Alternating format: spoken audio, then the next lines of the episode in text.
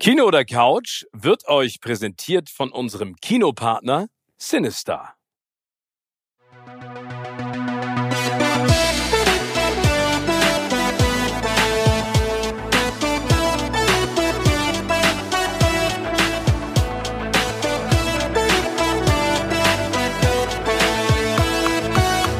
In meinem Podcast Kino oder Couch treffe ich jede Woche prominente Menschen aus den unterschiedlichsten Bereichen. Egal ob aus dem Sport, Musik, Kino, Serien oder Entertainment Business. Und gemeinsam sprechen wir über spannende Filme, Serien und das Leben. Und es wird die alles entscheidende Frage gestellt, Kino oder Couch.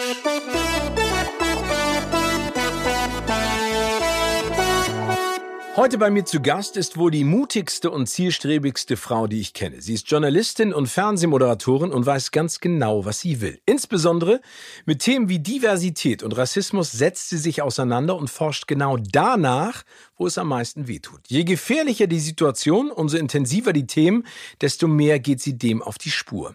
Ihre einzigartige Neugierde, ihre Wissensdurst und ihre Leidenschaft, neue Menschen und ihre Geschichten kennenzulernen, beweisen, dass sie für ihren Job prädestiniert ist. Sie musste schon viel Kritik und Hass einstecken, doch mundtot bekommt sie keiner. Sie weiß ganz genau, dass es sich lohnt, für die eigenen Werte und Normen einzustehen und versucht, diese Message auch jederzeit zu verbreiten. Heute ist sie bei mir und ich freue mich riesig, mit ihr sprechen zu können. Ich bin ein ausgemachter Fan. Herzlich willkommen, Dunja Hayali. Moin. Gott, ich habe eine Gänsehaut. Alter Schwede und ich müsste sagen, alter Steven, ich gehe nach Hause. Besser wird's nicht mehr. Och, das wird noch besser. Was ist denn das für eine Lob? Oh, das ist ja irre. Nein, okay. also Nummer eins ist die Redaktion begeistert und du weißt, ich bin ein Riesenfan von dir und ich finde, ähm, du machst Dinge, im Fernsehen und nebenher, die ich bewundere und ähm, ich mir manchmal den Mut und diese Chutzpe, wie man sagt, wünsche, die du an den Tag legst und ich finde es einfach toll. Und ich finde, du bist ein toller Mensch und deswegen freue ich mich, dass du dabei bist und jetzt plaudern wir ein bisschen übers Leben und über Film und Serien. Weil du da Super. auch eine Expertise besitzt. Naja, also das werden wir dann jetzt mal sehen. Ich gucke viel, aber ob ich Ahnung habe, das steht vielleicht noch auf einem anderen Papier. Aber vielen Dank ähm, für diese ganzen tollen Komplimente und gut, dass du nicht neben mir sitzt, weil dann würdest du sehen, dass ich jetzt äh, mit einem hochroten Kopf hier gerade äh, in das Mikrofon starre. Oh, aber, aber, aber das ist Aber ich gebe die Komplimente zurück, vielleicht für alle, die uns jetzt gerade zuhören. So gut kennen wir uns eigentlich gar nicht und haben aber kürzlich ja auch einen Abend zusammen verbracht und da ähm, also das habe ich eigentlich selten, dass ich denke, das ist ein Knallertyp und das bist du. Danke dir. Ach, Donja, das, Jetzt denken die, wir haben uns hier gegenseitig bezahlt und bestochen. Das ja, das klingt fast so. Komm, dann, so dann steigen wir mal ein in, in, die ja, Materie. Sehr ähm, gerne. Liebe Donja, welches ist der Film deines Lebens oder welcher Film ist einer, den du immer ganz nah bei dir am Herzen trägst? Oder auch mehrere? Es gibt ja eine große Vielfalt an Möglichkeiten, die man da nennen kann. Also ich glaube, der Film, der mich am meisten bewegt, irritiert, und vieles, vieles mehr hat, ist Fight Club. Ähm, das wird, glaube ich, den Rest meines Lebens auch so bleiben, weil ich zum einen ein Riesenfan von Edward Norton bin, aber diese Geschichte einfach auch so absurd gut erzählt, gefilmt, getextet, also da passt einfach alles. Das ist einfach ein, ein, ein Wahnsinnswerk. Bist so. du denn jemand, weil David Fincher, das ist Ende der mhm. 90er, ich glaube 99 oder sowas ist da rausgekommen. Ähm, bist du denn jemand, der diesen Film auf Anhieb auch komplett durchschaut hat? Also hast du es verstanden oder gehörst du auch zu denen, also ich bin jemand, ich habe den geguckt und war weggeblasen, ne? also visuell und wie du hast auch gerade erzählt von der Geschichte her. Aber ich muss ganz ehrlich sagen, ich musste den erstmal so ein bisschen verdauen und mir ein zweites Mal anschauen, um auch richtig zu verstehen, was da passiert eigentlich. Ich habe den beim ersten Mal natürlich auch nicht durchschaut, sondern man guckt den ja und äh, merkt gar nicht. Und das ist ja das verrückt raffinierte an diesem Film, dass die beiden theoretisch nie in einer Szene zu sehen sind. Ja. Das fällt einem ja während des Guckens nicht auf. Und das, als sich das dann hinterher auflöst, dachte ich, nee, das muss ich sofort nochmal gucken. Das kann doch gar nicht sein, dass mir das nicht aufgefallen ist. Und dann habe ich den, glaube ich, ich weiß nicht, wie oft ich den gesehen habe. Und ähm, das ist einfach irrsinnig gut gemacht. Aber ich mag auch so Filme, die einen die ganze Zeit in so einer Achterbahn halten. Hoch, runter, links, rechts, durchgeschüttelt. Dann denkst du, jetzt hab ich's verstanden. Und drei Sekunden später denkst du, oh no, fuck, ich hab's doch nicht verstanden. Ja. Was ist denn jetzt los? Und der ist es so ein bisschen wie bei die üblichen Verdächtigen oder Memento und so. Da, das auch sind so Dinge, die packen Film, mich einfach. Filme. Und das ist eben bei Fight Club. Und ich mochte auch die Szene im, im Flugzeug. Darüber denke ich bis heute tatsächlich nach, ähm, wo es dann heißt, wenn du dieses, und das ist auch immer noch, wenn ich im Flieger sitze und mein Essen bekomme, dieses portionierte Leben. Ja, es ist ja alles so einzeln eingepackt und so. Und das, ah, da sind so viele fantastische Dinge drin, die einfach auch so zeitlos sind. Und man kann sich den Film immer wieder angucken. Ich finde ihn auch super. Also du hast eben gerade Edward Norton angesprochen. Für mich auch ein fantastischer Schauspieler. Einer meiner Lieblingsfilme mit Edward Norton ist zum Beispiel American History X, ja. wo er den äh, Skinhead spielt, der dann äh, in den Knast geht und geläutert sozusagen wieder rauskommt. Wahnsinn, was der mit einer Power auch darstellt und kann. Und Brad Pitt, muss man ja auch sagen, der da unter Beweis gestellt hat, dass er ungewöhnliche Wege geht und sich traut, ähm, Sachen zu machen, die man ihm vielleicht ob seines hübschen Aussehens nicht zugetraut hätte, oder? Ja, absolut. Ich finde auch, dass das einer der besten Filme von Brad Pitt ist. Also ich meine, der hat zwischendurch auch ein paar Dinge gemacht, wo du denkst, was ist denn jetzt passiert? Aber das muss ich bei Edward Norton leider auch sagen. Ja. Ähm, da habe ich dann die Vorschau gesehen und habe gesagt, die gucke ich mir nicht an, weil äh, das, das, das tue ich mir nicht an. Der soll einfach weiter auf meinem Podest stehen bleiben. Und da steht er auch seit, ich glaube, 1996, da ist er mir das erste Mal aufgefallen mit Richard Gere in Zwielicht. Oh ähm, ja, das ist, wo er die, die gespannte Persönlichkeit spielt. Ach, Wahnsinn. Ja. Super. Und da sieht man einfach, was dieser Typ drauf hat. Und ich weiß nicht, warum der dann plötzlich irgendwie so Baller und äh, ich fliege siebenmal in die Luft und bin nicht tot Filme gedreht hat. Aber gut, ey, also soll er alles machen, die schaue ich mir halt nicht an. Aber die Liste seiner wirklich richtig guten Filme, die ist vielleicht nicht irre lang, aber die ist einfach irre gut. Finde ich auch. Und ich meine, man muss ja dazu immer wieder sagen, ich glaube, wenn man einmal so einen Home Run geschafft hat in seiner Karriere, kann man darauf ja mhm. stolz sein. Ne? Also das ist ja, finde ich, immer dieses großartige Beispiel, dass alle über Ralf Möller lachen. Ich finde ihn ja toll. Und mhm. ich muss ja sagen, in Gladiator mitzuspielen, das hat, haben nicht viele geschafft. Und er hat es geschafft. Ne? Also ich meine, man muss ihn dann immer äh, zusätzlich auch immer sagen, Chapeau. Und ich finde an Fight Club auch gut, ähm, das ist einer meiner Lieblingsrocker von früher Meatloaf. Äh, ja, das, Wahnsinn. Und Helena Bonham Carter auch. Ne? Also ich meine, Meatloaf alleine in dieser Therapiegruppe, äh, wie er das mit diesen Man-Boobs ähm, äh, Edward Norton auch umarmt. Nee, doch. Doch. Ja, genau. Das ist der. Doch, genau. doch. Umarmt und man sitzt dann und denkt so, wow, ey, der, der hat ja auch so eine vereinnahmende Persönlichkeit, aber auch so eine Statur. Ich fand es immer großartig. Du, aber es gibt einfach so Filme, die, ich glaube, das hat, oder ich hoffe, dass das jeder hat, äh, die man so mit sich trägt, in sich trägt. Ich habe das auch bei Angel Heart. Weiß nicht, ob der ein oder andere sich an den Film noch erinnern kann, mit Mickey Rook, als er noch nicht sich 47 Mal unter irgendwelche Messer und Spritzen gelegt hat mit äh, Robert De Niro. Auch der Film, den kannst du dir ja zehnmal angucken und entdeckst immer wieder was Neues, was anderes und das ist auch ein gigantischer Film. Ja. Gigantisch. Äh, äh, ich meine, Robert De Niro ist eh pff, untouchable irgendwie. Ähm, und wenn der da mit, seinen, ich weiß, den kennst du. Ich ja, meine, ja, die, du kennst wahrscheinlich alle Filme, also ich meine, um Gottes Willen. Nee, ich kenne nicht alle Filme, aber Angel hat es auch, das war ja sozusagen der Grundstein für die große Karriere von Mickey Rourke. Und damals ja. war er auch das, sag ich mal, ob man das sexy heute, vor allen Dingen ja, auch. Genau, sexy, Sexsymbol überhaupt, ist danach ja auch äh, mit Carrie Otis zusammengekommen und Elisa Bonet. Ja. Bei mir ist es ganz oft so, dass ich dann auch so einzelne Szenen habe, die mich ins Denken bringen oder die mich dann nicht loslassen oder die ich faszinierend finde oder uh, wo ich so auf dem Sofa sitze und denke, es krampft sich alles zusammen. Und ich weiß noch bei Angel Heart, Robert De Niro mit seinen langen Fingernägeln, wie der so das Ei über den Tisch rollt, werde ich nie vergessen. Oder Schweigen der Lämmer, Anthony Hopkins, Jodie Foster, Quid pro Quo, wenn er ihr die Akte gibt und die Finger sich da ganz kurz ein, ein Hauch einer Sekunde berühren und du denkst, wow, wow. So, und das, also wer, wer sowas, ich meine, das kannst du dir ja, glaube ich, als Regisseur gar nicht vorher ausmalen, was das beim Zuschauer oder bei der Zuschauerin bewirkt. Und das finde ich halt mega. Aber das, aber das heißt, wenn du dir einen Film anguckst, dann achtest du, bist du jemand, der auch akribisch auf Details achtet. Also du lässt diese ganze, weil du hast jetzt ja ein paar Sachen rausgepickt, ne? Also die Metaphern, sag ich mal, in dem Flug äh, bei Fight Club mhm. äh, aufs Leben, Angel Heart, diese äh, Details, die ich schön finde. Aber deswegen ist Robert De Niro eben auch äh, so ein Gott, ein Schauspielgott, weil der eben auch mit diesen Kleinigkeiten arbeitet. Ne? Also bei Brad Pitt ist es ja zum Beispiel in Oceans dass er in jeder Szene, in der er auftaucht, was isst Und wenn du das mhm. weißt, siehst du es dann auf einmal, obwohl das äh, im Kontext dessen, was du erlebst, nie passiert. Aber du, du bist das schon, du lässt dich sozusagen reinziehen und bist dann auch voll dabei.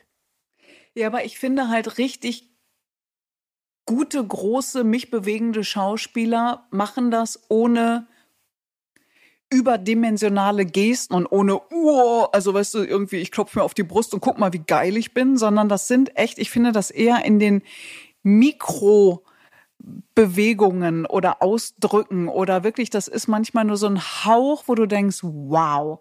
Und mir fällt das oft nicht beim ersten Mal gucken auf. Das ist dann eher so unterbewusst, dass du spürst, da war was, da ist was, aber was genau weiß man nicht. Und dann gucke ich natürlich gute Filme, zwei, drei, fünf oder auch zehnmal. Lucky ist zum Beispiel auch so ein Film, den habe ich geguckt und dachte, da passiert ja gar nichts. Und trotzdem war ich wahnsinnig gefesselt von diesem Film. Ich meine, da ist einfach ein alter Mann, der gerne in Unterhose vor seinem Kühlschrank steht, ein bisschen Milch trinkt, dann läuft er in irgendeine Bar, da führt er irgendwelche Gespräche und geht wieder zurück. Und den Film habe ich mir, und der geht ja ewig lang, mehrfach angeguckt, weil ich den so gefeiert habe, weil da eigentlich nichts passiert und gleichzeitig passiert alles. Die diskutieren einmal das Leben von A bis Z und das, das ist eher so subtil und das mag ich. Wenn es eben nicht so auf die Zwölf ist, so dass es gleich jeder rafft, sondern und jeder hat so einen eigenen Zugang. Also das finde ich dann auch irgendwie bewegend und spannend. Nee, aber die Dinge fallen mir nicht gleich beim ersten Mal auf und ich bin jetzt auch nicht jemand, der sagt, oh, der Schnitt geht aber nicht oder hu, guck mal hier die Kamera oder das ist irgendwie nicht, sondern also ich schaffe es, Gott sei Dank, immer noch, wenn ich eher seltener im Kino, eher zu Hause auf der Couch sitze, dass ich mich auch fangen lasse von, von, von einem Film oder von einer Serie. Und Serien sind für mich mittlerweile leider in Anführungsstrichen das Nonplusultra, weil das so, für mich sind das Extended Filme. Weißt du? Ja. Das ist richtig gute Serien sind einfach für mich wie ein zehn Stunden langer Film.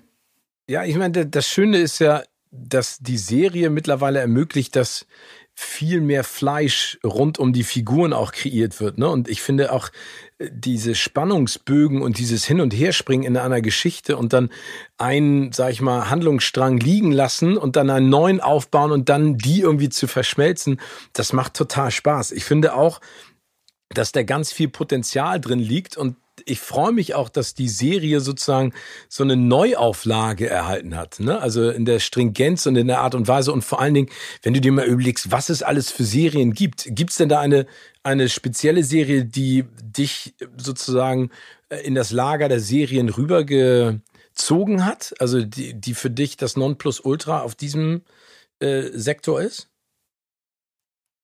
Also ich glaube, so mein richtiger Hook hat angefangen. Also ich habe die Sopranos damals schon abgefeiert. Ja, so. Und also dann gab es sicherlich einige Serien, ähm, die ich auch wirklich inhaliert habe, aber ich weiß, dass Homeland bei mir irgendwas ausgelöst hat. Und mm. ich hätte mir zwar gewünscht, dass sie nach der dritten dann auch Schluss gemacht hätten, ähm, aber das ist ja auch kein Wunschkonzert und man kann auch verstehen, wenn irgendwas erfolgreich ist, dass man das so ein bisschen extended in die Länge zieht. Bei manchen Serien hätte ich mir allerdings gewünscht, sie hätten vorher aufgehört. Also dann ist es auch auserzählt und du merkst einfach, sie hängen einfach noch ein bisschen was hinten dran. Aber Homeland war genau das, was ich vorhin beschrieben habe. Da sitzt du und denkst, jetzt hast du es verstanden und dann, ach, nee, warte mal, jetzt ist er's, ist er's nicht? Genau. Wer ist, was ist sie? Warum? Ja, Claire Wer, Danes wann? war auch super, ne? Und du also. denkst, ja, war mega. Also und und dann, also wenn ich dir sage, also ich kann das mal kurz runterreiern. Ja. Ich habe ähm, also Big Little Lies, House of Cards, oh. Damages, völlig unterschätzt in Deutschland, guckt und kennt kaum jemand. Wahnsinnig gute Serie. Alle, die es nicht Close, gesehen haben, ne? Damages bitte gucken. Ja, die ist sowieso wirklich eine wirklich, wirklich, wirklich gute Schauspielerin und zeigt das da auch in jeder Sekunde. Es ist erschreckend, wie fies die sein kann. Wow. Bösartig. Deswegen um, hat sie ähm, auch Cruella de Vil gespielt, ne? Also die Oberbösewichtin ja. aller Bösewichtinnen. Ja. Okay. Breaking Bad, The Ach. Americans, Die Brücke, The Killing, The Sinner, The Fall, Broadchurch, Luther, oh. True Detective, Fargo, Suits, Ozark, Dexter, How to Get Away with Murder, Handmaid's Tale, Little Fires Everywhere, Tote Mädchen lügen nicht, The Crown, Transparent, Matroschka, Afterlife, Good Wife, Good Fight, Haus des Geldes, Stranger Things, What If. Dann was völlig untypisches für mich, Grace. Frankie und Grace. Ach so, okay. Das ist so eine Serie, nice to watch, die tut einem nicht weh, man sitzt völlig entspannt auf dem Sofa und feiert so ein bisschen das Leben und die beiden und alle, die da mitspielen, weil die anderen Serien sind natürlich ein bisschen da düsterer. sitzt du die ganze Zeit unter Hochspannung und denkst, oh Gott, oh Gott, was passiert als nächstes? Oh Gott, oh Gott, das ist ja alles schrecklich und so. Aber das finde ich so schön an, an, an Jane ja. Fonda und Lily Tomlin, ne? also äh, Ja. Grand Dames der, der Unterhaltung, dass die so eine Serie auf die Beine stellen und man denen einfach nur gerne zuguckt. Ne? Man Was, würde so gerne, wie oft ich das gucke, viele Serien mit meinem besten Freund zusammen. The Crown habe ich vergessen. Fand ich auch großartig, obwohl mich das Königshaus überhaupt nicht interessiert und ich habe total viel gelernt. Aber bei Frankie und Grace ist wirklich, wir, haben, wie oft wir gesagt haben, wir wären einfach gerne mit dabei. Wir würden einfach gerne damit am Tisch sitzen oder da am Strandhaus rumliegen und äh, gerne auch ein bisschen, weiß ich nicht, ein Wodka noch mittrinken und das, also tolle Serie. Zum Mhm. Abschalten, also zum im besten Sinne, ne, zum Abschalten, zum Runterkommen, ähm, zum Loslassen ist die ist die großartig. Die anderen, mich halten die jedenfalls äh, so in Atem. Also bei Handmaid's Tale muss ich sagen, da schaffe ich immer nur ein oder zwei Folgen, weil mich das so anstrengt, weil ich da jede Szene einfach schrecklich finde. Du sitzt da immer und denkst immer, es kann doch nicht sein. Oder du denkst auch, jetzt passiert was, jetzt, na passiert gar nichts, aber jetzt passiert was. Und es ist einfach, als würde ich eine Stunde joggen gehen. Ja, und die äh, inszenatorisch auch großartig, ne? Die, wie sie mit Farben arbeiten, auch die Kostüme, äh, das Setting. Ich muss sagen, ich schaff davon auch oder hab davon nur eine, maximal zwei Folgen Ja. geschafft. Und irgendwann habe ich auch gesagt, ich kann nicht mehr, ne? Das ist Mhm. so frustrierend, weil ich immer dachte so, ey, jetzt mach doch mal was. Lass Mhm. dich nicht die ganze Zeit unterbuttern. Sei doch nicht so devot. Und dann auf der anderen Seite denkst du, aber wie sollst du in einem so totalitären System alleine auch etwas ausrichten, wenn alle gegen dich sind und im Prinzip ja auch jeder äh, dich in irgendeiner Art und Weise diffamiert oder anschwärzt, ne? Aber Und dann befreit sie sich und du denkst, nein, mach's nicht, nein, mach's nicht, sei still, sag es nicht, tu es nicht. Und Das ist, man ist echt Luzi wie in so ab. So, so einem Schleudergang, äh, das ist wirklich, also und ich mag das aber, das ist, und ich kann da auch super abschalten von meinem eigenen Alltag. Und ich finde auch das Großartige an, an manchen Serien, dass ich mich selber überrasche, also zum Beispiel bei Big Little Lies, ich war wirklich kein Fan von Nicole äh, Kidman und Reese Witherspoon, habe ich auch mal gedacht, ja, die ist ganz okay, aber eher so bei Tralala Hopsasa Filmen und Serien, die ich mir nicht angucke und war so weggepustet von dieser Serie und auch wirklich von Nicole Kidman, also ganz große Chapeau und Hut ab. Das ist eine irre Leistung. Ja, also der- alle, die da mitspielen, ne? Ja, aber das Zoe ist so Kravitz, gut ne, erzählt. Meryl Streep Puh. sind alle dabei. Ich finde, also muss ich auch sagen, ähm, und bei Nicole Kidman hat man so ein bisschen, und da, da werden wir jetzt ein bisschen böse, wir beide, diesen Mickey Rourke-Effekt, ne? Also Mickey Rourke hatte auch. Ja. so eine Power, so ein cooler Typ, was hat er gemacht? Und bei Nicole Kidman denke ich auch die ganze Zeit so, ey, du hast so viel Power. Die haben wir beide ja damals auch bei der Goldenen Kamera ähm, erlebt. Was für eine Wahnsinnserscheinung und tolle Frau und auch Backstage, ey, das war gigantisch. Und ich denke dann immer die ganze Zeit, hättest du mit deinem Gesicht nicht das gemacht, was du gemacht hast, wie viel mehr Potenzial würde dann noch drinstecken? Ne? Also von der Mimik her.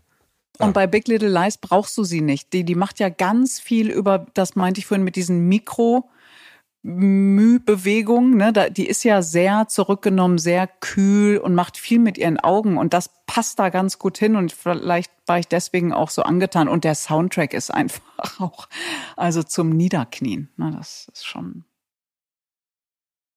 Aber dann entnehme ich dem, was du jetzt gerade gesagt hast, dass du eher Team Couch bist, geworden bist oder warst als Team Kino. Ich war früher, vor allen Dingen als ich noch in Köln gewohnt habe, ähm, mindestens einmal die Woche im Kino und habe mir da auch zwei Filme hintereinander angeguckt. Und dann hat sich mein Leben verändert. Das ist lobenswert, Dunja. Zwei Filme hintereinander, das machen nicht viele. Ja. Finde ich gut. Ja. Okay, ich verrate jetzt eine Sache. Wir Ja. haben uns manchmal, da waren wir noch jünger, da sind wir aber noch zur Schule gegangen, von dem einen Kinosaal in den anderen geschlichen und haben für den zweiten nicht bezahlt. Okay. Das kann man, das ist, kurz- äh, äh, Können wir das ist bitte verjährt. rausschneiden? Nein, das, Das ist verjährt. Das verjährt. Das haben wir auch nur einmal gemacht, Na, natürlich. selbstverständlich. Natürlich. So, und dann hat sich mein Leben ja mit äh, 30 völlig verändert, nämlich ähm, als Emma zu mir gekommen ist. Und dann habe ich also mein, mein, mein, mein Begleiter, meine Weggefährtin und auf vier Beinen. Und dann ist es wirklich völlig verrückt. Das ist, glaube ich, wie wenn andere Kinder kriegen. Da war immer die Frage, okay, machen wir Kino oder Couch? Äh, gehen wir essen oder kochen wir? Und irgendwie hatte ich dann, ich bin zu so einem kleinen Homie geworden und ich bin einfach wirklich sehr gerne zu Hause. Ich bekoche gerne meine Freunde. Klar, ich gehe ich immer noch gerne ins Restaurant und auch immer noch gerne ins Kino. Aber in der Regel genieße ich es, weil ich auch beruflich viel unterwegs bin. Jetzt mal abgesehen von dieser verdammten Pandemie, ähm, dass ich da, ich bin einfach gern zu Hause und deswegen bin ich mittlerweile absolut Team Couch. Ich habe einen schönen Fernseher, ich habe eine bequeme Couch und dann kann ich tun und lassen, was ich will und fall danach einfach ins Bett. Das finde ich ganz großartig. Und der Hund ist glücklich, weil er da nicht alleine ist. Ja, Bequemlichkeit, das kenne ich ja auch, wird im Alter immer wichtiger, ne? Dass man nicht mehr sich viel bewegen muss und große. Also ich finde das Schöne an, an, an Team Couch, die Kontrolle und die Möglichkeit, so lange zu gucken, wie du willst, aber auch so kurz, wie du möchtest, ne? Also, dass du dann zwischendurch abschaltest und sagst einfach, ich bin jetzt müde, ich gehe ins Bett. Oder dass du dir einfach noch einen schönen Snack holst und einfach weiter dabei bleibst und irgendwie eine Serie durchbingst. Aber das ja, ich bin ja auch ein totaler Kontrollfreak, deswegen kommt mir das natürlich auch sehr gelegen. Ich habe dann das Ding in der Hand, die Macht ist in mir und an mir sozusagen und ich kann, wie du es schon gesagt hast, du kannst aufs Klo gehen, wann du willst, du kannst dir was zu essen holen, was zu trinken holen, du kannst eine Pause machen. Äh, du, du bist einfach Chef. Aber hat es auch was damit zu tun, dass du jetzt eine Person der Öffentlichkeit bist und für dich ein Kinobesuch auch bedeutet, dass du nicht entspannt in einem Saal sitzen kannst? Das ist eine interessante Frage die mir letztens jemand gestellt hat in einem anderen Zusammenhang, ob ich noch ähm, öffentliche Verkehrsmittel benutze. Und ich, bis vor ein paar Jahren habe ich das regelmäßig und seit ein paar Jahren nicht mehr und stelle tatsächlich auch fest, dass ich, ich trage schon gerne meinen Cappy, aber eigentlich nicht so oft, wie ich es aktuell mache. Und habe das mal reflektiert. Manchmal verändert man sich, ohne es ja selber mitzukriegen. Und man muss so von außen, von guten Freunden oder der Familie drauf geschubst und gestupst werden. Und ja, es hat schon was damit zu tun. Und ich nicht von denen, die es gut mit einem meinen. Das geht einem natürlich auch manchmal, also es tut mir leid, dass ich jetzt einmal sage, auch manchmal ein bisschen auf die Nerven, wenn eben der Zwanzigste kommt und sagt, äh, Entschuldigung, ich wollte Ihnen mal kurz was sagen oder können wir mal ein Foto machen? Und ich mache das auch, weil ich immer denke, auch der Zwanzigste ist für sich genommen ja der Erste. Der kann nicht wissen, dass schon 19 vor ihm da waren und ich einfach mal mit meinen Freunden ungestört weiter essen möchte im Restaurant oder wo auch immer. Und deswegen bin ich da auch sozusagen tolerant und mache das dann, weil ich das tut mir dann auch einfach im Herzen weh, jemandem da so vor den Kopf zu stoßen. Das finde ich, auch unfreundlich. Da, da, und das gehört auch dazu, wenn du, ich finde, das war ein bisschen spooky, das ja immer selber zu sagen, wenn du so eine Person des öffentlichen Lebens bist oder ein also ich würde mich nie selber als Promi oder sowas bezeichnen. Aber bist du, das aber, kann ich ja sagen. Ja, aber das, ich finde, dass das ist, es ist immer noch, wenn jemand zu mir sagt, das ist jetzt echt nicht äh, Phishing vor irgendwas, wenn jemand sagt, haben Sie, haben Sie eine Autogrammkarte? Dann immer, meint der mich? Und dann denk, muss ich mich so schütteln und denke, ja, du, du bist das auch. Du bist so, okay, das führt jetzt zu weit.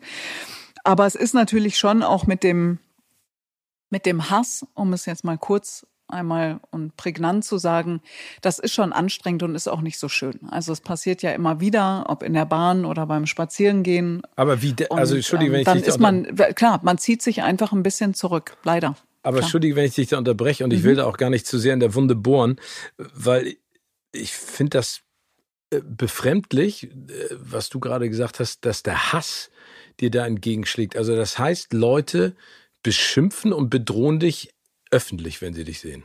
Oder das ist passiert häufig. Das kommt vor. Also es kommt das Positive viel häufiger vor und das ist natürlich auch, es freut mich und das erfüllt mich auch mit, mit einer gewissen Dankbarkeit, dass meine Arbeit wertgeschätzt wird oder auch kritisch begleitet wird im positiven Sinne.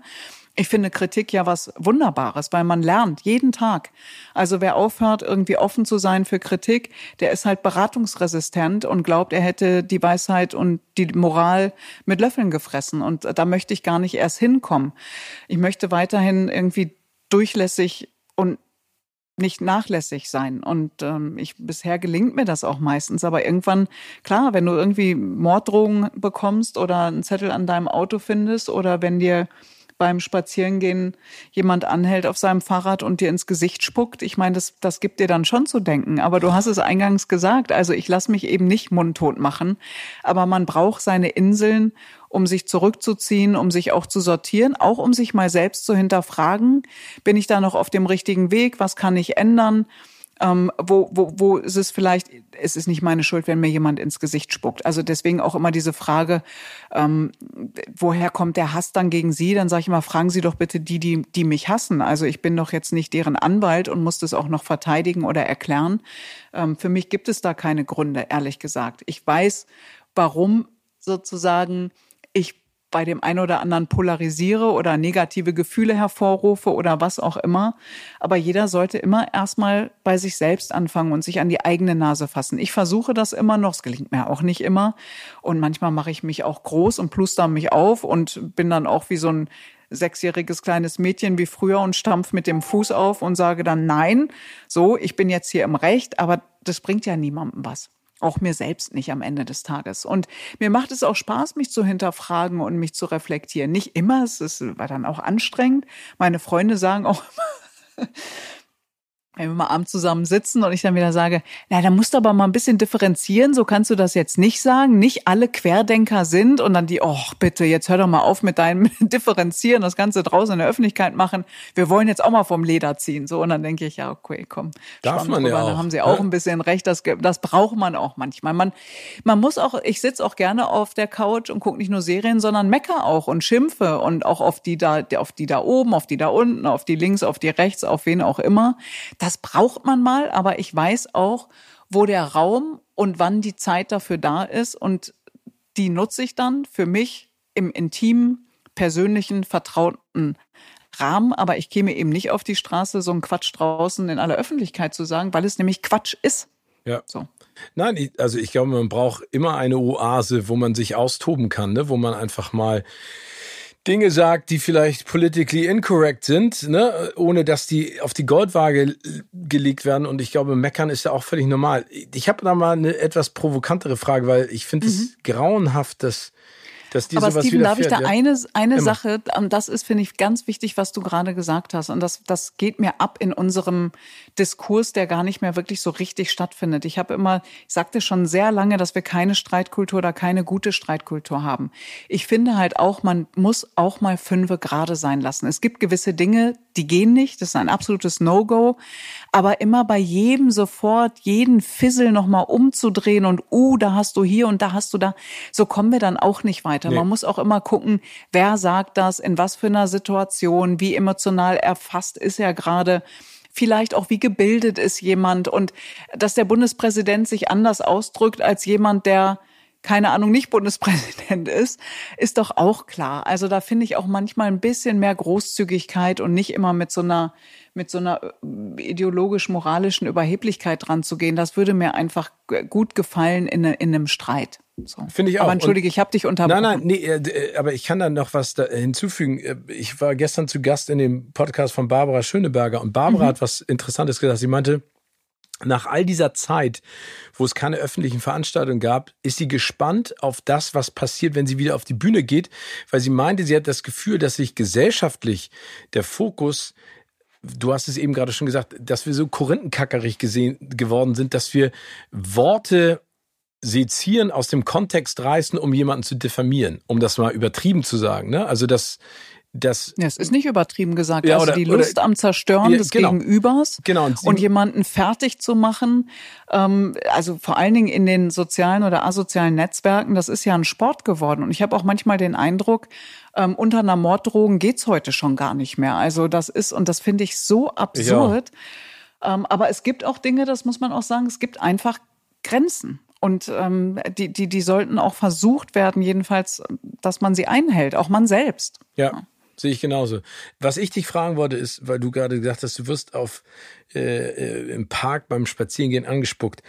Glaubst du, dass, also das ist jetzt provokant, aber hast du das Gefühl, das liegt auch daran, dass die Leute noch weiter die Grenze überschreiten, weil du eine Frau bist?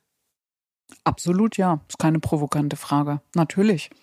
Also wenn du dir anguckst, ähm, wie der Umgang untereinander ist, das hat, es ist ja nicht nur was mich jetzt anbelangt und sicherlich auch andere, es ist ja nicht nur eine Menschenfeindlichkeit und Rassismus, sondern es hat auch ganz viel mit Sexismus zu tun. Frauen, die wissen, wer sie sind. Du hast eingangs gesagt, dass ich weiß, was ich will. Das stimmt eigentlich nicht. Ich weiß aber sehr genau, was ich nicht will. Das finde ich ist auch eine Qualität. ähm, die eine Meinung haben, die eine Haltung haben, das ist was Unterschiedliches. Ähm, das, das äh, provoziert sicherlich den einen oder anderen, in der Regel Mann. Also der mhm. Hass kommt auch von der einen oder anderen Frau, aber es sind hau hauptsächlich auch Männer, die sich da angegangen und angegriffen fühlen. Und weil ich vorhin gesagt habe, ich habe keine Lust, Erklärungsmuster zu liefern, aber die liegen natürlich auf der Hand für das Gegenüber. Es ist, dass ich eine Frau bin, dass ich äh, Migrationsvordergrund habe, vielleicht sogar auch, dass ich tätowiert bin, dass ich beim öffentlich-rechtlichen Rundfunk arbeite. Aber weißt du, wenn du einen Grund suchst, du findest immer einen. Am Ende ist es, weil ich ein Muttermal auf der Nase habe. Also weißt du, wer hassen will, hasst. Ganz das stimmt. Meine, meine Großmutter hat das immer noch viel schöner zusammengefasst. Sie hat gesagt, wenn jemand Scheiße schmeißen will, dann schmeißt er mit Scheiße. Ne? Ja. Also das fast, das, ich fand gute, das super. Gute Oma. Ja, sehr gute Oma. Und das finde ich, äh, finde ich, äh, also ich finde es beängstigend, äh, dass wir uns zeitweise gesellschaftlich, obwohl wir eigentlich ja in einer progressiven Gesellschaft leben, zurückentwickeln. Weißt du, was ich meine? Technisch äh, wollen wir als nächstes zum Mars fliegen, aber wir kriegen es nicht auf die Reihe, gesellschaftlich ein Miteinander zu kreieren, in dem es völlig egal ist, wie alt du bist, woher du kommst, was du machst, wie du aussiehst, sondern dass das irgendwie, finde ich, momentan ja total rückläufig ist. Ja, ich manchmal denke ich, dem einen oder anderen geht es vielleicht zu gut.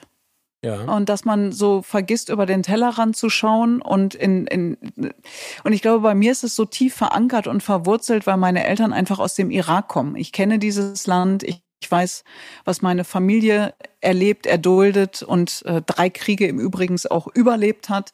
Ich weiß, äh, was es heißt, in einer Diktatur zu leben. Jedenfalls äh, habe ich einen ganz guten Eindruck davon bekommen durch meine Familie im Irak. Und deswegen regt mich das so wahnsinnig auf, wenn Menschen bei uns sagen, sie können ihre Meinung nicht sagen. Und während sie ihre Meinung sagen, sagen sie, dass sie ihre Meinung nicht sagen dürfen. Das ist halt wirklich, das ist so äh, wir dass sie das nicht mal selbst merken, tut einfach fast schon weh.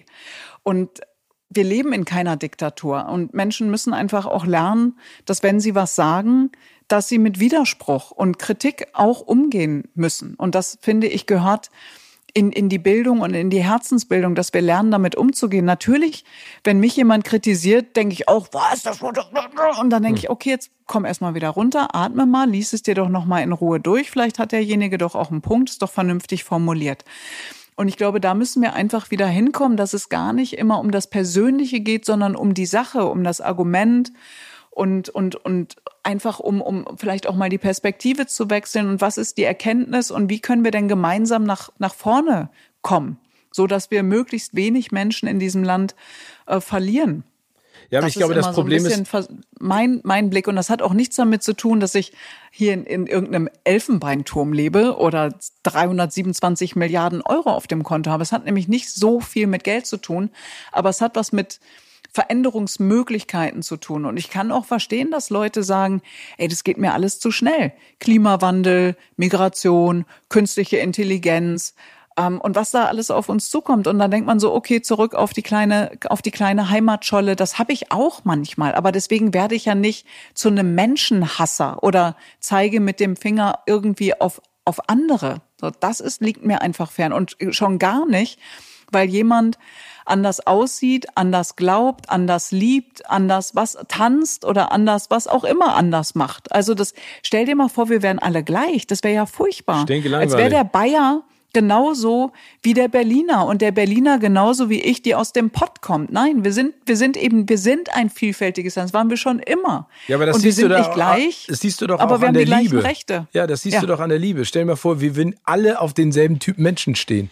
Das, das wäre wär, ja furchtbar. Ja, das wäre total einseitig und echt scheiße. Oder wir hätten alle den gleichen Fußballverein. Ich meine, da wäre auch langweilig, wenn alle Borussia Mönchengladbach-Fans wären. So wie du, meinst du? Ich meine, ja. ja. Also ich meine, das ist doch, aber wie gesagt, also so äh, Bedenken und Ängste und Sorgen verstehe ich, habe ich übrigens auch. Also ja, das haben wir alle, dafür haben wir auch recht. Ja. Das, das ja, recht. Aber das ich finde, dass die Diskussion, du hast es gerade gesagt, und dann können wir das Thema auch abhaken.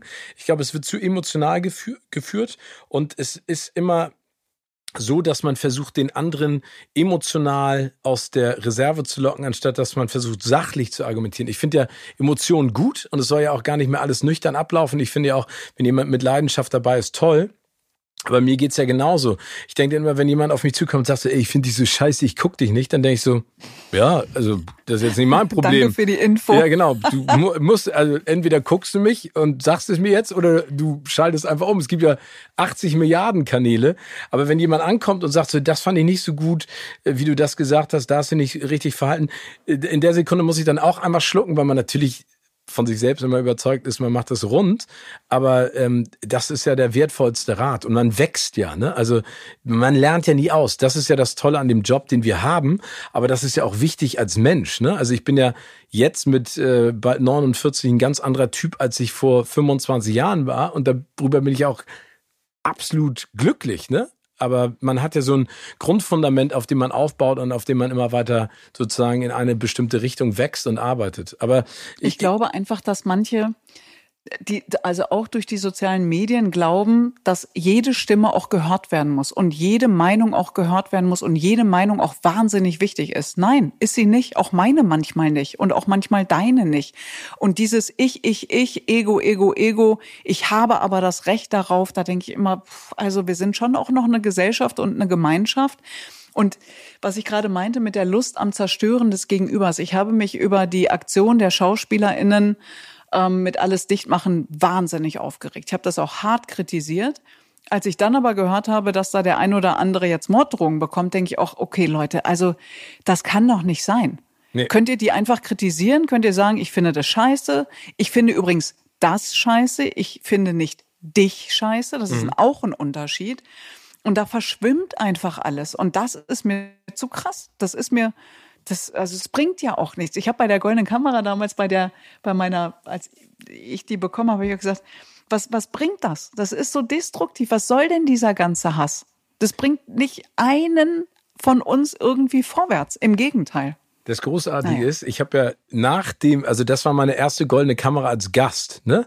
Die hat ja damals noch Thomas oh, Gottschalk moderiert. Ich bin, ich bin immer noch schockverliebt. Ja, die ist auch großartig. Aber ich weiß noch, dass in allen Meetings ähm, danach, die wir hatten inhaltlich, immer deine Dankesrede als das Beispiel genannt wurde, was sie gerne in der Show kreieren wollen. Und dann hieß es immer, wir wollen eine Relevanz haben, wie das, was Dunja Hayali damals bei ihm Gewinn der goldenen Kamera äh, sozusagen ausgelöst hat. Und dann habe ich immer gesagt, ja, aber das kann man ja nicht planen. Ne? Also nee. man kann dir eine goldene Kamera geben, aber das, was du gesagt hast, kam ja aus dir rausgesprudelt. Du hast sie ja nicht vorhin gesetzt und darunter geschrieben, sondern du warst emotional, positiv angegriffen und hast einfach das gesagt und deswegen schätze ich dich auch so, was dir wichtig ist und was dir in den Kopf schießt. Und das haben die nie verstanden. Und das ist manchmal auch etwas, was ich am Fernsehen, Fernsehen. nicht verstehe. Ne? Ja, aber das, ja. Das, dass die immer sagen, wir wollen Relevanz kreieren. Du kannst das nicht. Das, du musst dem Menschen den Platz lassen. Ne? Das ist übrigens etwas, was ich finde, was sie dies Jahr toll gemacht haben bei den Oscars. Ne? Du kannst ja nicht sagen, ey, mhm. wenn du einen Preis gewinnst, darfst du nur 30 Sekunden was sagen. denke ich immer so, aber das ist doch jetzt die Möglichkeit, endlich mal emotional sozusagen alle Tore zu öffnen.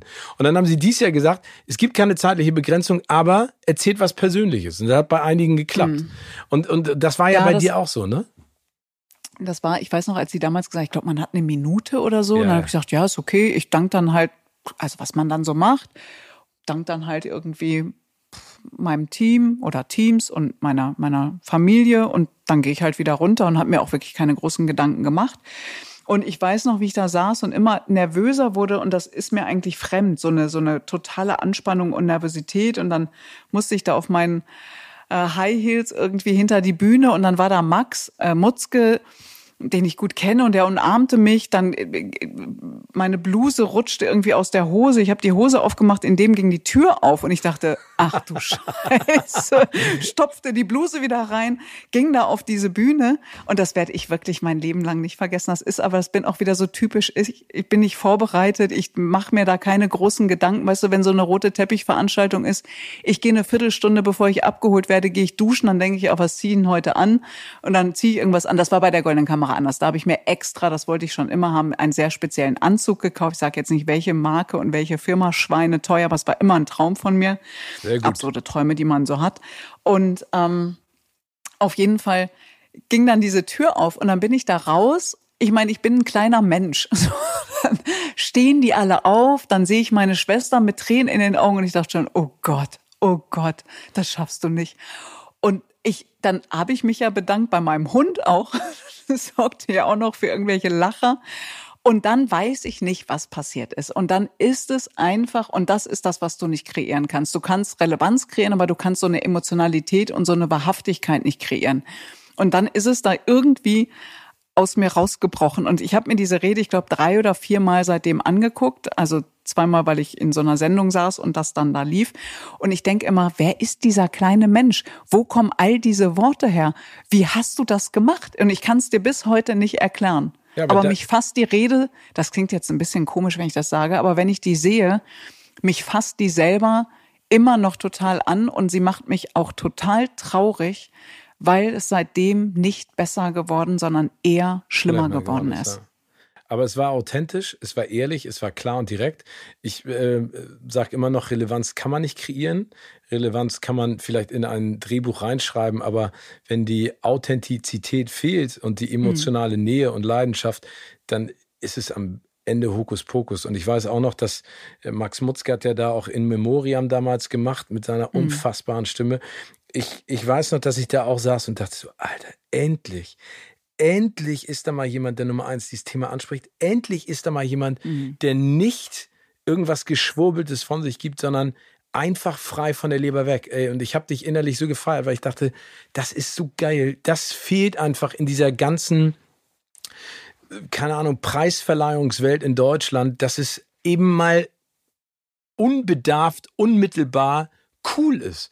Und ähm, ja, traurig ist auf der anderen Seite, dass sich nichts verbessert hat, sondern dass es eher schlechter ist. Aber da kommen wir auch mal zu meiner Frage, die so ein bisschen auf dein Berufsleben auch abzielt und einfach für mich auch wichtig ist.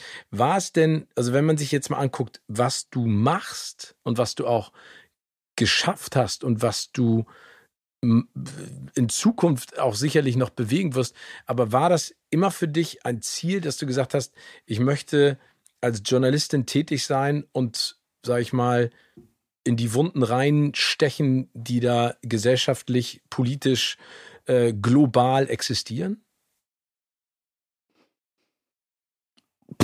Gute Frage. Also ich, das, was ich gerade gesagt habe, dass ich oftmals gar nicht darüber nachdenke, was ich mache, sondern einfach mache, ist vielleicht auch einer der Gründe, warum ich, das wird mir oft jedenfalls zugeschrieben oder gesagt, dass ich eben authentisch bin. Ich verbieg mich halt nicht. Ich bin erstmal ich.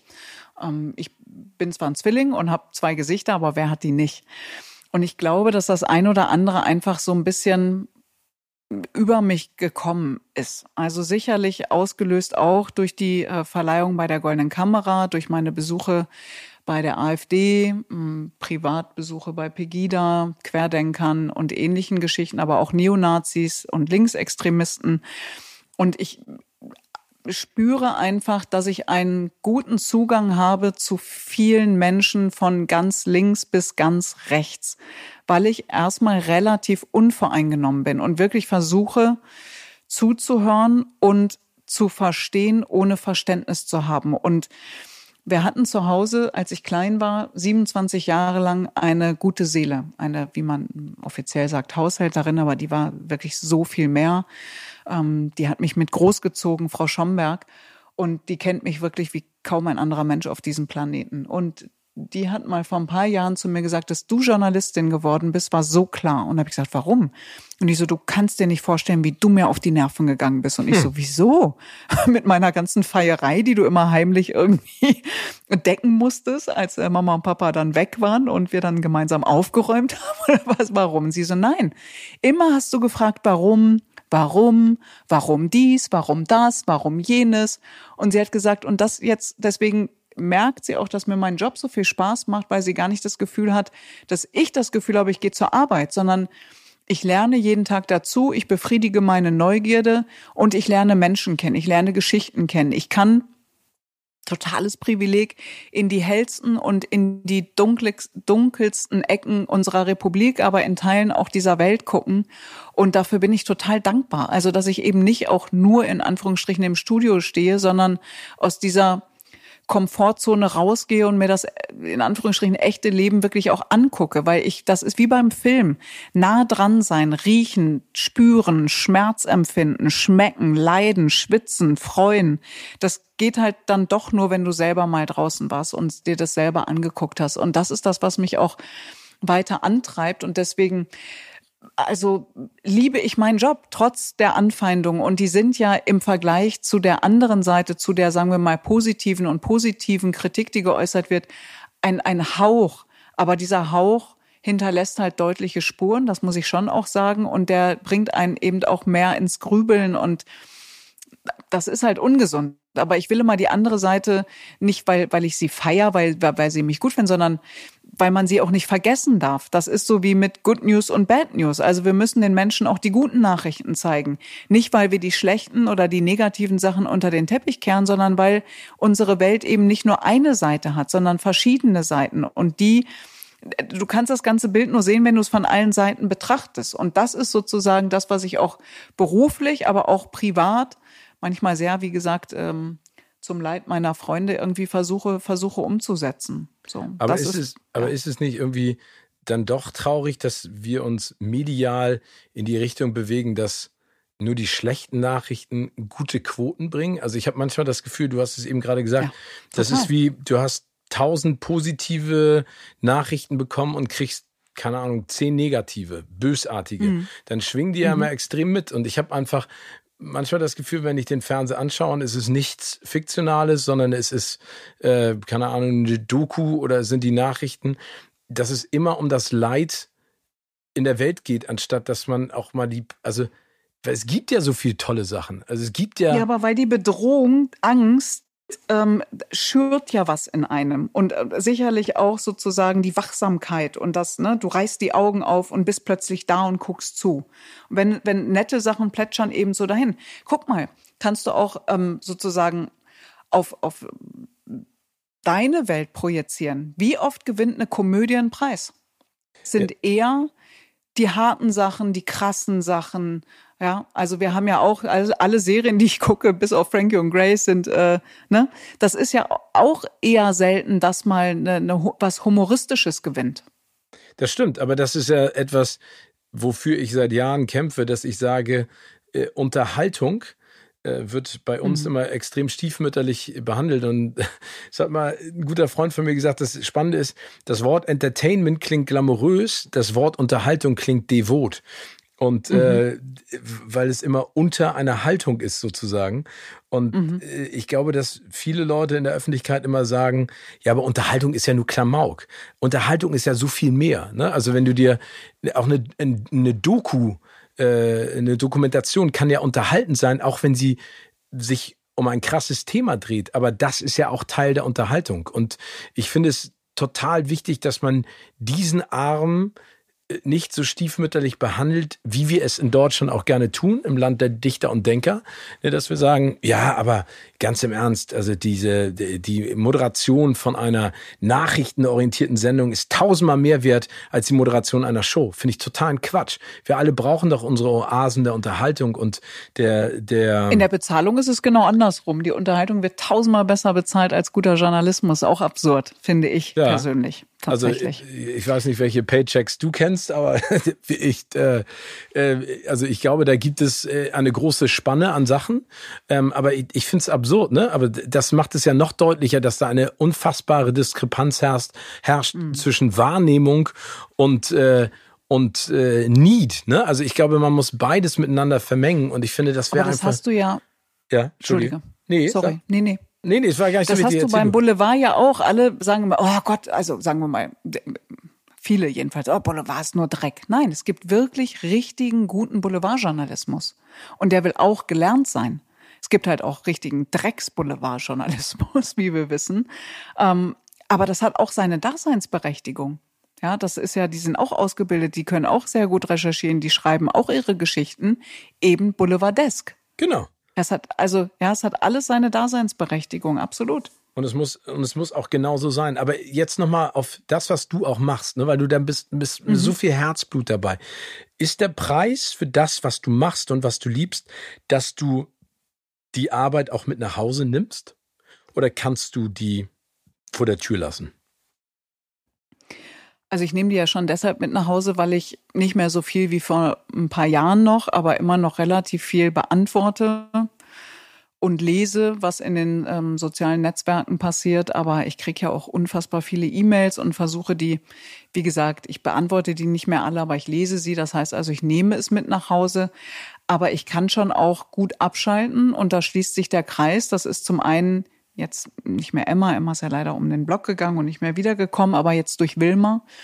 Ähm, so ein Hund erdet total. Weißt du, ich äh, gehe mit der joggen und dann sprechen mich auch Leute an, aber da geht's dann eben um den Hund. Oder ich meine, man steht irgendwie nass, dreckig, müde, wie alle anderen, wenn es regnet, draußen im Park und denkt, oh, warum bloß? Aber das gehört eben auch dazu, wenn man so einen Vierbeiner an seiner Seite hat ich habe gute Freunde, ich habe eine die beste Familie und die großartigste Schwester und zwei Meganichten auf diesem Planeten, die mich auch immer wieder abholen und ablenken und mich glücklich machen und mich erfüllen und mir auch wieder zeigen, dass das Leben auch anders sein kann. Und ähm, Serien, wirklich, da sind wir wieder. Ich gucke wirklich massiv Serien, nicht um irgendwas also auf Dauer auszublenden, aber ich kann da wahnsinnig gut abschalten. Manchmal gucke ich auch so einen Schwachsinn wie CSI, weiß ich nicht, New York, Miami, schieß mich tot, wo dann einer sagt, da hinten in der Ecke liegt ein Haar und dann wissen wir genau, wer der Mörder ist und du denkst, oh mein Gott, alter Schwede, das ist ja ein Schwachsinn. Aber es ist zum Abschalten und zum Runterkommen ist es ganz wunderbar. Ja, aber dafür ist es ja auch da. Und da ist ja die Unterhaltung ja. wieder genau an dem Punkt, über den wir gerade gesprochen haben. Ne? Also Ablenkung, Unterhaltung, abdriften in eine andere Welt und mal abschalten und sich einfach nur berieseln lassen. Das kann sie ja auch. Und das finde ich so großartig. Ja, aber sie, sie kann einen auch echt manchmal vor, vor die eigene, sagen wir mal, Überzeugung stellen. Ich weiß noch, als ich Dexter geguckt habe mhm. oder auch bei House of Cards. Also ich meine, Dexter bringt einfach alle möglichen Menschen um, die der Staat eben nicht längerfristig in Haft nehmen konnte und die freigekommen sind. Und bei House of Cards, ich meine, die beiden sind einfach Teufel und Teufelin in, in Persona. Und trotzdem denkt man immer, die sollen nicht erwischt werden. Und da habe ich mich schon gefragt, was stimmt denn mit mir nicht? Dass das wirklich so abgrundtief schlechte Menschen sind? Und trotzdem ist man auf deren, also bei Dexter noch mehr, dass man so auf seiner Seite ist und denkt, ja, bring den mal um, das ist ein Arschloch. Macht ja, aber beseitige den ruhig mal. Das, und da denkst du so, huch, was ist denn jetzt mit mir passiert? Das ist doch, das passt doch eigentlich gar nicht in meinen Wertekompass. Oh je, was, so. Und das finde ich auch das finde ich irgendwie spannend. Ich auch total. Ich meine, überleg dir mal, was, äh, was da filmisch passiert ist, ne? Mit Joker, mit äh, Joaquin Phoenix. Ich meine, ein schizophrener, mhm. mhm. grausamer, äh, äh, menschenmordender Typ, also so wie Dexter, mhm. den du auf einmal nicht sympathisch findest, aber für den du Empathie hast, genauso wie Cruella de Vil. Ich meine, die perfekte Bösewichtin, die entführt Hunde, um sich daraus Kleidungsstücke oder besser gesagt Mantel zu machen, mit Emma Stone in der Hauptrolle. Mhm, die ist übrigens auch. Oh, ja, Emma Stone ist der Hammer. Ist. Das ist jetzt keine coole Geschichte. Aber trotzdem mhm. will man ja wissen, wie ist die dazu geworden? Und das finde ich ja. eben auch so smart. Ne? Also vielleicht sind die Siehst, Bösewichte... aber das meinte ich ja. ja. Ne, mit diesem verstehen wollen, ohne Verständnis zu haben. Wieso wird die so? Wieso wird jemand zum Neonazi? Wieso wird irgendwann jemand zum Islamisten? Wieso wird irgendwann irgendwer linksextrem oder was auch immer? Mhm. Also das ist sozusagen das, was dich da auch antreibt. Ich habe noch eine Frage. Ähm, ich habe gesehen auf Wann Inst gehen wir essen? Ja, das, das machen wir so so. Ja, wann gehen wir essen? Wenn wir wieder dürfen. Das klären wir an anderer Stelle. Ja, das klären wir an anderer Stelle. Aber ich glaube, wir haben viel zu besprechen. Aber ich habe auf Instagram gesehen, dass du bei Entscheidungen, ich weiß nicht, also ob das immer noch so ist, eine Münze wirfst. Ja. Und also ich bin wirklich jemand, der ich kann, ich habe also, weil manche Dinge sind mir einfach, ich habe auch nicht zu allen Dingen, manchmal schreiben die Leute ja, ach Frau Hayali oder Halali oder was auch immer. Ist sehr interessant, dass sie dazu nichts sagen. Das ist wieder typisch, weil, und dann kommt, das sind meine Freunde oder ich habe die alle eingeladen oder ich, was weiß ich, das ist mir zu heikel. Und dann denke ich immer, ich habe zu vielen Dingen gar keine Meinung oder ich muss die noch finden und wenn ich sie gefunden habe, muss ich sie auch nicht immer permanent der ganzen Welt mitteilen. Also ich muss ja nicht mein ganzes Leben nach außen kehren oder mein Inneres.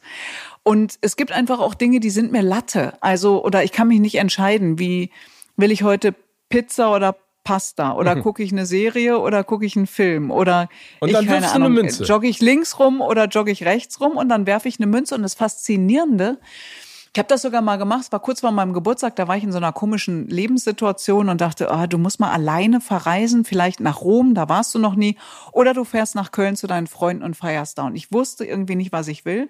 Da habe ich eine Münze geworfen und während ich sie geworfen habe, wusste ich, ich will eigentlich nach Köln. Und dann kam aber Rom.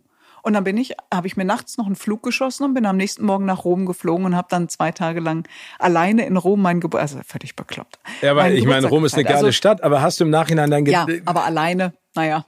Ja, okay, Auch aber, okay, war, war interessant. Interessante Erfahrung.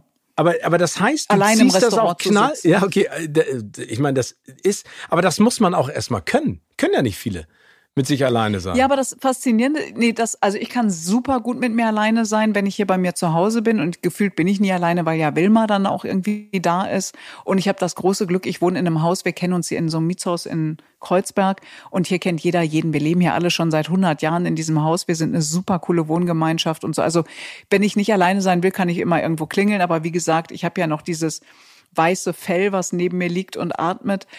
Also ich kann super gut mit mir allein sein, aber alleine im Restaurant sitzen und essen, so anderthalb Stunden lang, das ist weird. Das war wirklich, das war, aber trotzdem, wenn die Münze fliegt, dann, also ich mache, was die Münze mir sagt. Aber ich finde halt spannend, dass man meistens doch eine Tendenz hat. Ja, aber vielleicht ist es dann die. Provokation der Münze, dass du im Wurf dann auf einmal unterbewusst diese Entscheidung triffst, oder? Ja, ich habe auf jeden Fall mit Mitri mache ich das auch manchmal, also meinem ähm, Moderationskollegen und einer meiner besten Freunde, mit dem ich zusammen das Morgenmagazin moderiere. Äh, manchmal gibt es halt Gäste, um die streiten wir uns so ein bisschen, da, weil die jeder haben will. Dann gibt's auch keine guten Argumente, weil jeder ein gutes Argument hat. Also keins, da ist dann nicht Oberschlägt unter. Und dann sagen wir halt, wir werfen eine Münze. Und das Absurde ist, wir sind am Telefon und wir vertrauen uns so sehr, dass derjenige, der die Münze wirft, den anderen auch nicht betuppt. Und jetzt haben wir es aber tatsächlich einmal auch gefilmt, äh, um zu beweisen, dass wir das auch wirklich machen. Ey, wie cool. Aber bist du nicht gerade auch mit Mitri am, am Joggen? Am Trainieren? Ja, Mitri ist, der ist ja viel, der ist ja, also das ist ja, also das ist ja, ich wollte schon sagen, ein- echt ein Arschloch. Wir, wir joggen dann so 10, 12 Kilometer zusammen. Also ich habe vor einem halben Jahr angefangen, Mitri joggt schon viel länger und viel besser und viel schneller und viel länger. Und dann steht er hier immer bei mir in Kreuzberg und sagt, so, und ich jogge jetzt dann nach Hause. Und dann sind das noch mal sechs Kilometer. Und ich denke so, ey, Alter, das kann aber nicht wahr sein. Ey, das hasse ich auch, ne? Okay. Wenn du so happy bist und irgendwo angekommen bist und sagst so, ey, das war echt ein guter Lauf, aber jetzt bin ich fertig. Ja, aber ich bin, äh, ich muss jetzt auch los, weil ich bin nachher noch zum Radrennen verabredet, 180 Kilometer. ja, ja. Ich denke, ja, genau, du kannst mich mal. Aber ich jogge auch manchmal mit Steff von Silbermond. Und ich bin genau in der Mitte. Steff ist ein bisschen langsamer als ich, Mitri ist ein bisschen schneller als mich und das balanciert das dann irgendwie ganz gut aus. Also, also fühlst du dich gut in dem, was du da machst? Das heißt, du ja, wirst also ich mache nichts, was ich, also ich würde jetzt, ich, also ich, das ist so, ich esse nichts, nur weil jemand sagt, das ist gut für dich und es ist gesund. Und ich mache auch nichts, was mir keinen keinen Spaß macht. Also das Joggen ist jetzt, sagen wir mal, so, so nicht die größte Freude. Ich bin eher jemand, der was gerne mit dem Ball macht und äh, Mannschaftssport und so. Ich habe ja leistungsmäßig Tennis gespielt, Volleyball und ich kann auch, in Anführungsstrichen, kann fast alles mit dem Ball. Aber Joggen ist halt super einfach. Ich meine, du ziehst dir Schuhe an, der Hund muss eh bewegt werden. Ich laufe hier einfach los, bin draußen und mir tut das gut. Ich merke das und mittlerweile macht's mir tatsächlich auch Spaß. Das war früher nicht so. Aber kommst du immer hast du auch diese, also es gibt ja so Leute, die sagen so, ey, Laufen ist so befreiend und irgendwann kommst du an so einen Punkt, da bist du in dieser Runner-Zone und dann ist alles egal. Hast du das? Nee.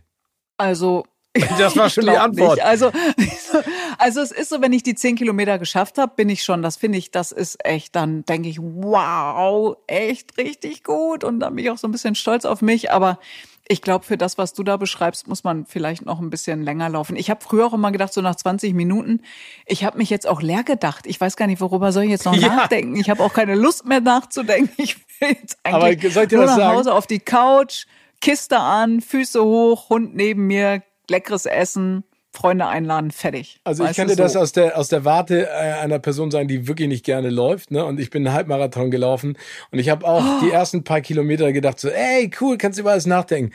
Ey, den Rest der Steck Strecke, und ich sage jetzt mal fünf Sechstel, habe ich noch gesagt, ey, wann hört diese... ich bin fast durchgedreht innerlich, weil ich dachte so, Schmerzen in jedem Gelenk. Mich haben die genervt. Mhm. Dann gibt's ja immer diese, diese Leute, die, diese Pacemaker, die dann irgendwie zeigen, in wie vielen Minuten oder Stunden du dann diese oh Geschichte Gott. schaffst. Ich dachte irgendwann, es gibt keinen mehr. Irgendwann steht dann nur noch 87 Stunden und die räumen hinter dir die Strecke auf und du bist der Letzte. Also ich komme da nicht dran. Aber Dunja, ich Ja, aber das ist irgendwie, ich weiß auch nicht, das ist, also Mitri sagt jetzt immer, ich melde uns für einen Halbmarathon an und ich denke immer, bitte nicht, bitte nicht, bitte nicht, bitte nicht, weil nach diesen 10, 12 Kilometern denke ich, Alter, das wären ja jetzt noch mal 10, bist du irre? Also ich meine, das ist einfach, das ist mir zu krass. Das ist mir auch zu krass. Ja. Dunja, ich stelle dir jetzt ein paar Fragen und äh, du beantwortest okay. sie einfach mit dem ersten Gedanken, der dir in den Kopf schießt. Was oh Gott, ist oh dein mhm. Nonplusultra-Film- und Serien-Cook-Outfit? Also nicht nur immer Jogginghose. Ich habe, glaube ich, mittlerweile mehr Jogginghosen als normale Hosen. Ja? Danke, äh, Karl Lagerfeld. Es ist mir egal, was du dazu sagst. Aber er ich kann ja nur noch Blitze aus dem Himmel runterschicken auf ja. dich. Welcher Snack darf niemals fehlen? Dunkle Schokolade und ähm, Erdnüsse gepaart mit Katzenpfötchen. Oh, Lakritz. Crazy Mischung. Müsst ihr mal probieren. Alle finden es wahnsinnig ekelig, wenn sie es hören. Also hier so gesalzene Erdnüsse, ein paar und dann immer ein Katzenpfötchen. Ist eine mega Kombi. Vielleicht muss man vorher noch ein Bier trinken, aber ist lecker. Ah, okay. Hat Wilma denn einen Snack beim Film und Serien gucken, den sie bekommt? Knochen. Also die kriegt den richtig großen Knochen. Okay, ein Knochen, also Knochen. je nach je nach äh, äh, Binge-Watching Extended Version. Auf welchem Gerät guckst du am liebsten? Zu Hause natürlich auf meinem äh, Fernseher, aber ich habe tatsächlich drei Serien, die ich parallel gucke. Eine mit mir allein zu Hause, eine, wenn ich unterwegs bin, auf dem iPad und eine mit meinem besten Freund. Und welche sind das? Oder hast du immer aktuell also, okay. gucke ich Ach so, im Moment gucke ich, ähm, wenn ich unter, also wenn ich zu Hause bin, gucke ich im Moment The Sinner mit meinem besten Freund. Gucke ich die letzte Staffel von The Crown und wenn ich unterwegs bin, gucke ich gerade Luther. Oh, da gibst du sie aber richtig. Richtig mhm. so. Äh, welcher Film blieb bei dir am längsten im Kopf und hat dich nachhaltig beeindruckt? Fight Club, ne? Würde ich jetzt mal sagen. Richtig. Ja. Ähm, Popcorn süß oder salzig? Also wenn es sein muss, süß. Also du magst gar kein Popcorn? Ja, nicht so richtig. Ich bin wirklich, ich stehe auf Schokolade und Erdnüsse und Lakritz. Oh, kann ich verstehen. Wo liegt Wilma beim Film Weißt du was, das muss ich dir übrigens, was? weißt du was, ja. das, das, also da, ich bin auch nicht so ein Nachtischtyp, ne, aber diese, was sind das so Brownies, diese Schokoladendinger, die man warm macht und in der Mitte kommt dann so geschmolzene Schokolade noch raus. Ja, das, oh. ja aber das sind das sind ja so ganz spezielle italienische Nachtische. Ich weiß gar nicht, so, so der Schokoladenvulkan oder sowas, ne? Oh. Wo diese flüssige Schokolade reinläufst mm. und du mm. mit der Gabel oder Löffel reinstichst und dann denkst du, oh, ja, ich zerfließe gleich ja, mit. genau. Ja, okay, und, weiter. Und du willst diesen Effekt immer wieder haben. Ähm, äh, wo ist, wo liegt denn Wilma beim Film und Serien gucken? Also ich zwinge sie neben mir zu liegen, da bleibt sie auch eine Weile und je nachdem, wie erschöpft sie ist, bleibt sie auch etwas länger, aber ansonsten quer in der Wohnung irgendwo. Wenn es jetzt richtig warm wird, gerne auf dem, auf dem Boden, wo es ein bisschen kühler ist. Träumt die denn auch? Ich weiß noch, dass der Hund meiner ja. Eltern immer so zwischendurch ja. gemacht hat. Äh, macht sie auch, ne? Die zuckt total und träumt ganz laut. Aber die guckt auch Fernsehen. Das finde ich so lustig. Und zwar nicht nur real, also wenn dann echter Hund ist, sondern auch Comics und Fußball. Beim Fußball flippt die aus. Die guckt den Ball hinterher und denkt immer, die könnte in den Fernseher hüpfen. Ich hoffe, das bleibt erhalten. Das ist so witzig. Ist sie äh, auch Mönchengladbach-Fan oder hat sie eine andere Präferenz? Natürlich, ja, notgedrungen. Aber ich weiß nicht, wie lange noch, weil diese Saison habe ich sehr viel geschrien und bin immer auf dem Sofa hin und her gesprungen. vor lauter Wut und Frust. Fußball ist übrigens auch 90 Minuten abschalten. Da schrei ich, da darf auch keiner neben mir stehen, was ich da alles rufe und sage, möchte ich selber nicht wissen. Bist du so eine richtige aber das irritiert sie auch manchmal. Eine Prolette. Ja, ich bin voll pro. Ja. Ah, cool. Also am Anfang nicht, bin so am Anfang reiße ich mich immer zusammen, auch im Stadion. Ich stehe ja, sitze nicht und dann irgendwann platzt es so aus mir raus. Und dann bist du auch so, ey, Aber das ist Fußball. Ich weiß, wo dein Auto steht. So bist du so. Ja, so ungefähr. Ah, okay. Und dann auch so super kluge Kommentare. Spiel! Ja. Abseits links. Genau. Mann, das kann doch, dass du Guck blindest, doch mal die rechte rüber. Seite. Ja, genau. Oh, das ja, genau. Ich. So kluge genau, so kluge Kommentare kommen da. Ist durch einen Film oder eine Serie, die du gesehen hast, mal eine Drehidee für deinen eigenen Job entstanden? Oh, das ist eine gute Frage. Kann ich dir nicht beantworten. Aber lässt du Ah, dich davon manchmal inszenieren? Also auch für die äh, Umsetzung von, von, von Sachen, Ja. die du machst? Ja.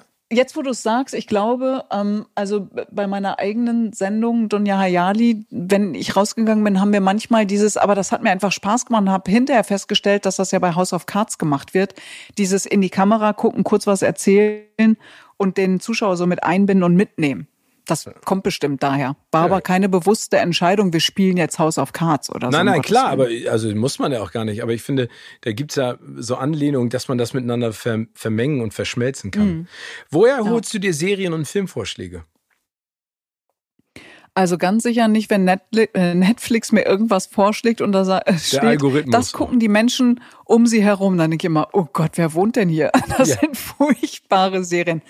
Also schon von Freunden und jetzt ab jetzt von dir, würde ich sagen. Oh ja, äh, ruf mich jederzeit an. Gerne. Ja, also es, cool. es gibt äh, ein paar Filme, die mir gerade unter den Nägeln brennen, die mich echt umgehauen haben. Es gibt einen italienischen Ja. Film, kann ich dir nur ans Herz legen. Immer her damit. Äh, der heißt Nicht dein Mädchen ähm, und es geht um Mhm. Kindesmissbrauch. Fiktional Oh erzählt, äh, der dir so unter die Haut geht, aber der es geschafft hat, das zu erzählen, ohne, also, und das klingt jetzt absurd, weil Mhm. es ja ein unfassbar grausames Verbrechen ist, aber der es nicht verurteilt, sondern so zeigt, wie es ist. Also das ist ein, ein Mhm. Film, der im Prinzip sich kritisch damit auseinandersetzt, dass äh, pädophile Menschen und vor allen Dingen die, die dieses grausame Verbrechen, sag ich mal, begehen, äh, auch gezielt nach Menschen gucken, die sie beeinflussen können. Weißt du, was ich meine? Hm. Ja. Und ähm, das ist und auch nicht düster gedreht, weißt du, also das könnte man ja auch total verfluchen, indem man es düster grausam macht, sondern in, in, in, in, in schönen Farben, schönen Situationen, aber der, der Film haut einen so um. Das ist echt, also da, danach Aber das muss klingt man. spannend, weil das die Gegensätze sind. Ne? So eine Ja. Horror, Horrorgeschichte im Grunde oder eine Horror-Tatsache und dann eben so gefilmt. Ich, ähm, das bringt mich, äh, ich habe mal, das war einer meiner schlimmsten und schwierigsten Drehs, muss ich sagen. Ähm, aber wo du gerade Systemsprenger müssen auch alle Ja. gucken. Mega, me, Wa- Wahnsinnsfilm. Aber ich habe mal und ich, also ist, glaub, ist ich, und da, guck mal, also es gibt kaum etwas, was mich so anwidert, anekelt und tatsächlich auch Hass in mir erzeugt, wie jemand, der sich an Kindern vergeht. Ja. Und ich war mal in einer Zelle und habe ein Interview gemacht mit jemandem, der ähm, sich an seinem Neffen vergangen hat. Und ich saß dem sozusagen anderthalb Meter gegenüber und ähm, musste wirklich, musste sehr viel atmen. Und dann, ich wollte das Interview anfangen, dann habe ich gesagt, es tut mir leid, ich muss Ihnen jetzt eine Sache sagen. Und dann habe ich dem das auch gesagt. Ich habe gesagt, es muss jetzt leider einmal raus. Und habe dem, habe gesagt, es tut mir, also ich habe auch nicht, eigentlich tut's mir auch nicht leid. Und habe dem dann gesagt, dass es, dass das wirklich das krasseste für mich ist, ihm jetzt hier gegenüber zu sitzen, weil ich das einfach so. Sondern haben wir dieses Interview geführt und hinterher, ich, ich hatte kein Mitleid, aber ich habe irgendwie tat er mir also weil er selber so geknechtet war und weil er sich selber so dafür verurteilt hat und weil er erkannt hat, dass er einfach krank und gestört ist und dass er selber gesagt hat, am besten lasst ihr mich gar nicht raus, weil er so eine Angst hat, dass ihm das wieder passiert. Und das war wirklich was so zerrissen danach, weil, äh, wie, wie gesagt, der Ekel oder die, das Abstoßende ist geblieben, aber es hat irgendwie noch eine andere Tür geöffnet. Aber es war, das war krass. Das Ja, war ich muss dir sagen, dass, dass für mich als Vater es nicht Vater? möglich ist, Mhm. so einen Ja. Film zu ertragen und zu gucken. Und ähm, dass ich in so einer Situation, in der du warst, die du gerade beschrieben hast, nicht objektiv handeln könnte. Weißt du, was ich meine? Das verstehe ich auch total. Aber Also- das, ich habe das auch transparent gemacht in dem Beitrag. Also das war mir wichtig, ähm, dass das, das war dann auch nicht richtig objektiv. Das geht auch gar nicht, weil Ja. ich habe dann auch wirklich in meinem Kopf, oh mein, wenn meine Schwester diesen Podcast hört, verdreht sie jetzt die Augen und weiß auch, was jetzt kommt. Ich habe dieses, stell dir mal vor, ich mache das ganz oft, ich glaube, ich mache das 50 Mal am Tag.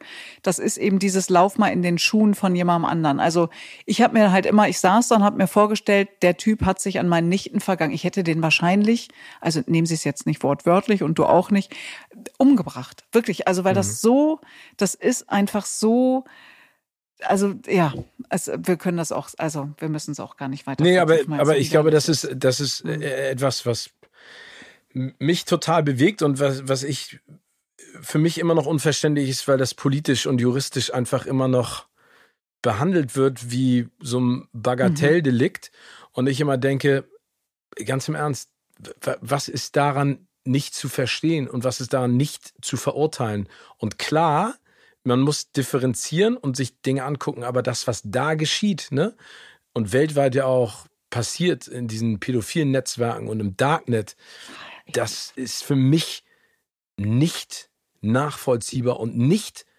rational zu bewerten, sondern ich gehe da komplett emotional an und äh, ja, also ich Aber wenn du es, ja. ich sag dann immer bei solchen Sachen, wenn du es nachvollziehen könntest, würde auch was mit dir nicht stimmen. Das stimmt. Weißt du, was ich meine? Ja, absolut. Ja.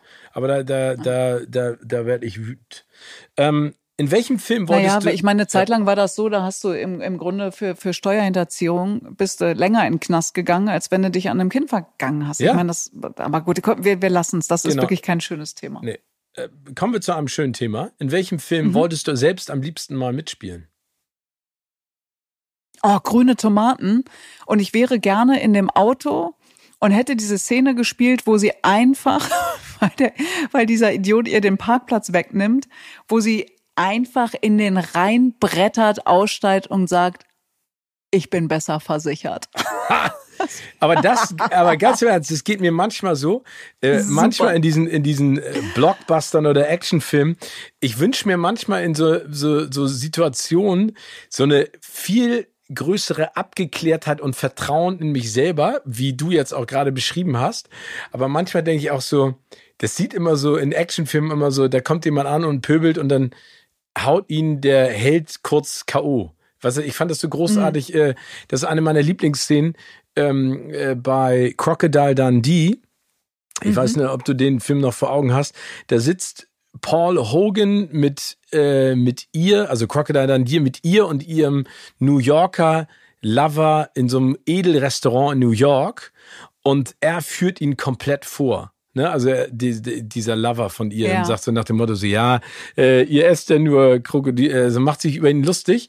Und er sagt dann irgendwas zu ihm und der Typ dreht sich um und in dieser Umdrehbewegung haut er ihm kurz an rein. Ich weiß nicht, ob du das noch erinnerst. so trocken, doch. Ja, genau, und knockt ihn so aus und er, er sackt dann in seinem Sitz zusammen und dann äh, sagt, sagt, äh, sagt äh, äh, sein Love Interest so, oh Gott, was ist passiert? Und Paul und Crocodile, so, ich habe keine Ahnung, der ist einfach gerade umgekippt. Ich weiß, vielleicht die Luft oder so. Und ich, das ist so eine Szene, die fand ich so großartig. Ich weiß, dass mein Vater sich immer totgelacht hat dabei. Ähm, Ach, Dunja. Das ist aber auch so herrlich. Äh, weißt du, man manchmal denkt, das kennst du bestimmt auch, dass man hinterher denkt, Mann, warum habe ich das und das nicht gesagt? Man ist manchmal nicht so schlagfertig in einer einzelnen Situation ja. im wahrsten Sinne des Wortes.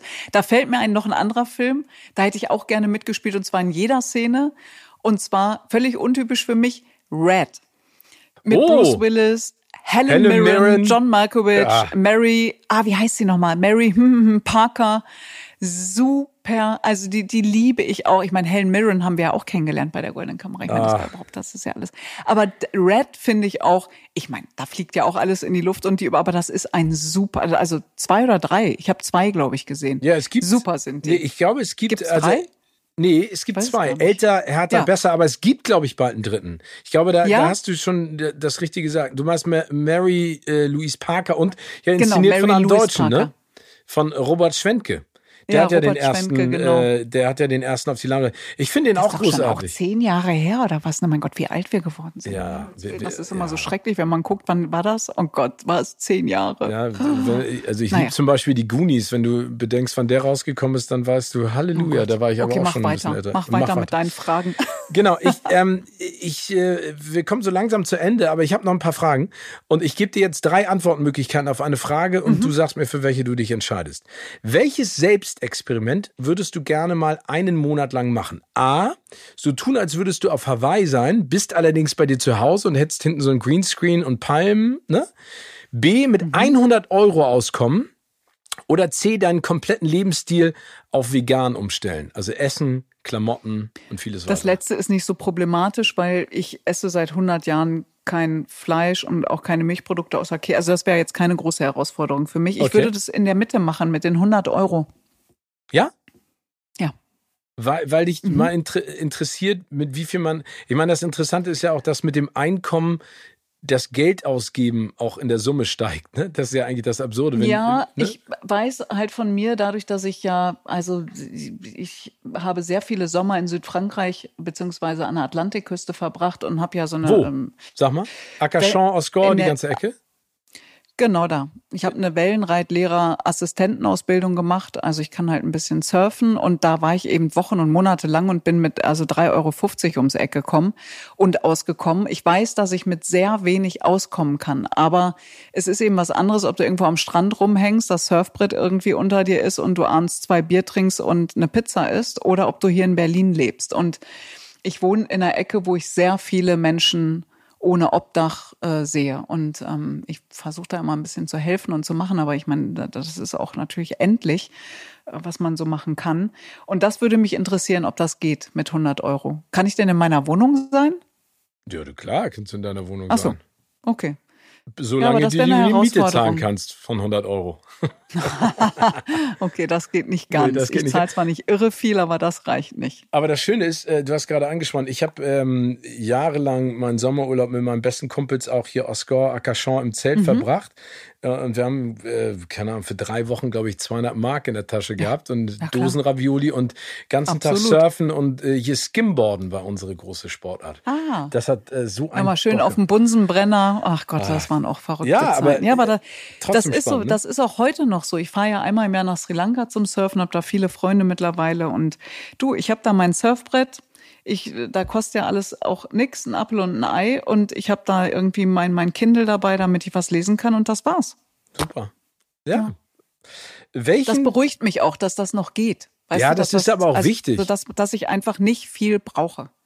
Ja, und vor allen Dingen, ich finde, es, es, es erdet einen ja insofern, das klingt dann immer so doof, ne? aber äh, du hast es gerade gesagt, es ist natürlich einfacher und schöner an, an, einem Strand so etwas zu machen als in einer Großstadt. Absolut. Und, und es ist selbst gewählt, vergiss es nicht. Ne? Genau, ne? Das ist natürlich genau, das auch wollte ich dazu sagen. Ne? Das ist der mhm. Unterschied, dass man dann in sein Klar. normales Absolut. Leben zurückkehren kann.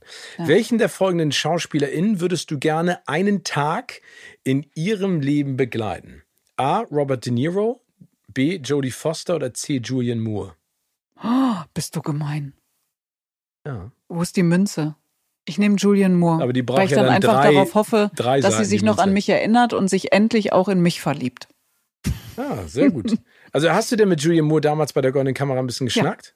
Ja. ja mit ihr und auch mit Helen Mirren tatsächlich, weil die so angetan von meiner Rede waren.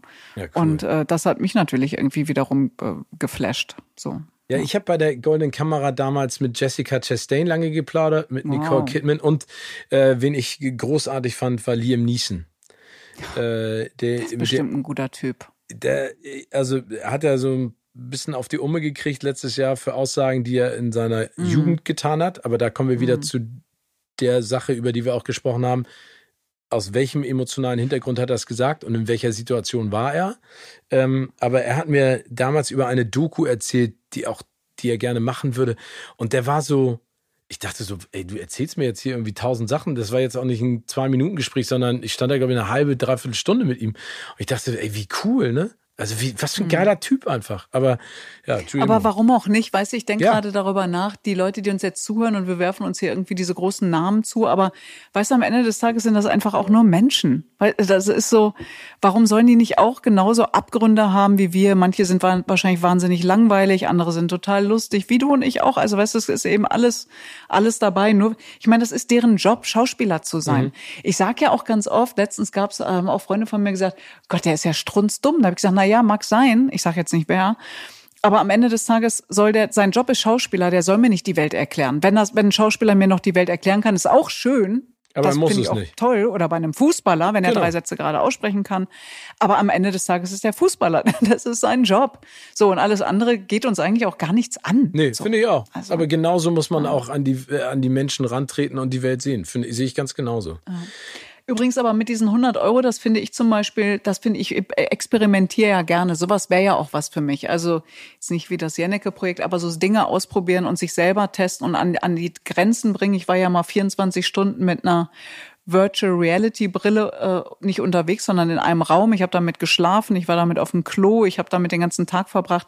Das reizt mich auch, also mich selber herauszufordern. Aber jetzt habe ich dich schon wieder unterbrochen. Weiter Nein, geht's. Ist überhaupt nicht schlimm. Wir, also wir können das ja mal angehen, dann machen wir das parallel. Ja. Wäre immer eine? Idee. Warten Ja. wir mal ab. Du musst dir einen der folgenden Jobs aussuchen, den du bis zu deinem Lebensende machen darfst. A. Ausbilderin für Assistenzhunde. B. Politikerin. Oder C. Gründerin und Leiterin einer Organisation deiner Wahl. Letzteres. Für ersteres habe ich keine Geduld, für zweites habe ich äh, auch keine Geduld und Ich glaub, drittes finde ich gut, da kann man die Welt retten. Ja, aber ich glaube, für, für äh, du, du bist äh, äh, zu integer und zu klar in deiner Meinung. Auch wenn du sagst, du bist nicht unbedingt klar, du weißt, was du nicht willst, aber ich glaube, als Politikerin musst du einfach anders Ja, gestrickt das wäre nichts für mich. Also, nee, für mich also ich merke das ja auch bei Interviews. Ich frage nach A und die antworten alles, nur nicht auf A. Und ich habe auch mit tatsächlich, ich müsste eine eigene Partei gründen. Ich habe mit Parteien, ich finde Politik total spannend, aber ich habe mit Parteien, auch wenn man mich immer in irgendeine Ecke schieben will, überhaupt nichts am Hut. Ich, meine Partei gibt es eigentlich nicht. Deswegen, ähm, da wär, also sag niemals nie, aber ich bin als Journalistin schon auf der für mich in Anführungsstrichen richtigen Seite. Und wenn dann so eine Stiftung oder eine NGO oder irgendwie Menschen helfen oder irgendwas besser machen, das, das, ich, also ich entscheide mich für drei. Super. Meine liebe Dunja, wir kommen jetzt leider zum Ende unseres wunderschönen Podcasts oder dieser Okay. wunderbaren Folge. Ähm, und ich habe noch eine letzte Frage. Bitte. Welcher bestehende Filmtitel, ausgedacht oder existent, passt aktuell perfekt zu deinem Leben? Ist es Red, älter, härter, besser? das ist der deutsche Untertitel, wollte ich dazu nur sagen, ne? Ich schmeiß mich weg. Das ist super. Das nehme ich. Ja? Ja, Ja. kann- darfst du Was ist haben. noch im Angebot? Aber das ist doch super. Ja, älter, härter, besser, finde ich großartig, weil es, weil es so schön, es ist, ich, ich mag diese deutschen Untertitel, ich liebe die. Da ist so viel, Oh so viel Mann, Quatsch ey, das dabei. ist so schlimm, wirklich bei manchen. Also als ich hier Handmaid's Tale, warum ich diese Serie ewig nicht geguckt habe, lag am deutschen Titel. Der, der, Report der Markt, ich dachte mal, was ist das denn für ein Schwachsinn? Das gucke ich nicht. Das könnte ja bei, ich sag jetzt nicht, wo das laufen könnte bei, mit diesem Nee, es Titel. könnte auch äh, Ja, ja- auf einem einschlägigen Pornokanal, Ey, meinst also, du, ne? Die Wahnsinn, das ist doch irre. Wie kann Ja. man denn das? Also, na gut, okay. Ja, aber das ist so so mal, also wenn du dir mal einen bunten Abend machen willst, dann google mal die lustigsten deutschen Untertitel. Da sind so sensationelle Sachen dabei und du Das fragst dich zeitweise, warum? Also warum? Wie besoffen waren die? Ja, vor allen Dingen, warum? Das ist, also noch nicht mal besoffen, Mhm. sondern die Frage ist einfach, warum? Ähm, Ich habe doch noch eine Frage. Ja. Und zwar, ähm, gibt es einen Ratschlag, den du bekommen hast, ähm, der dir nicht geholfen hat?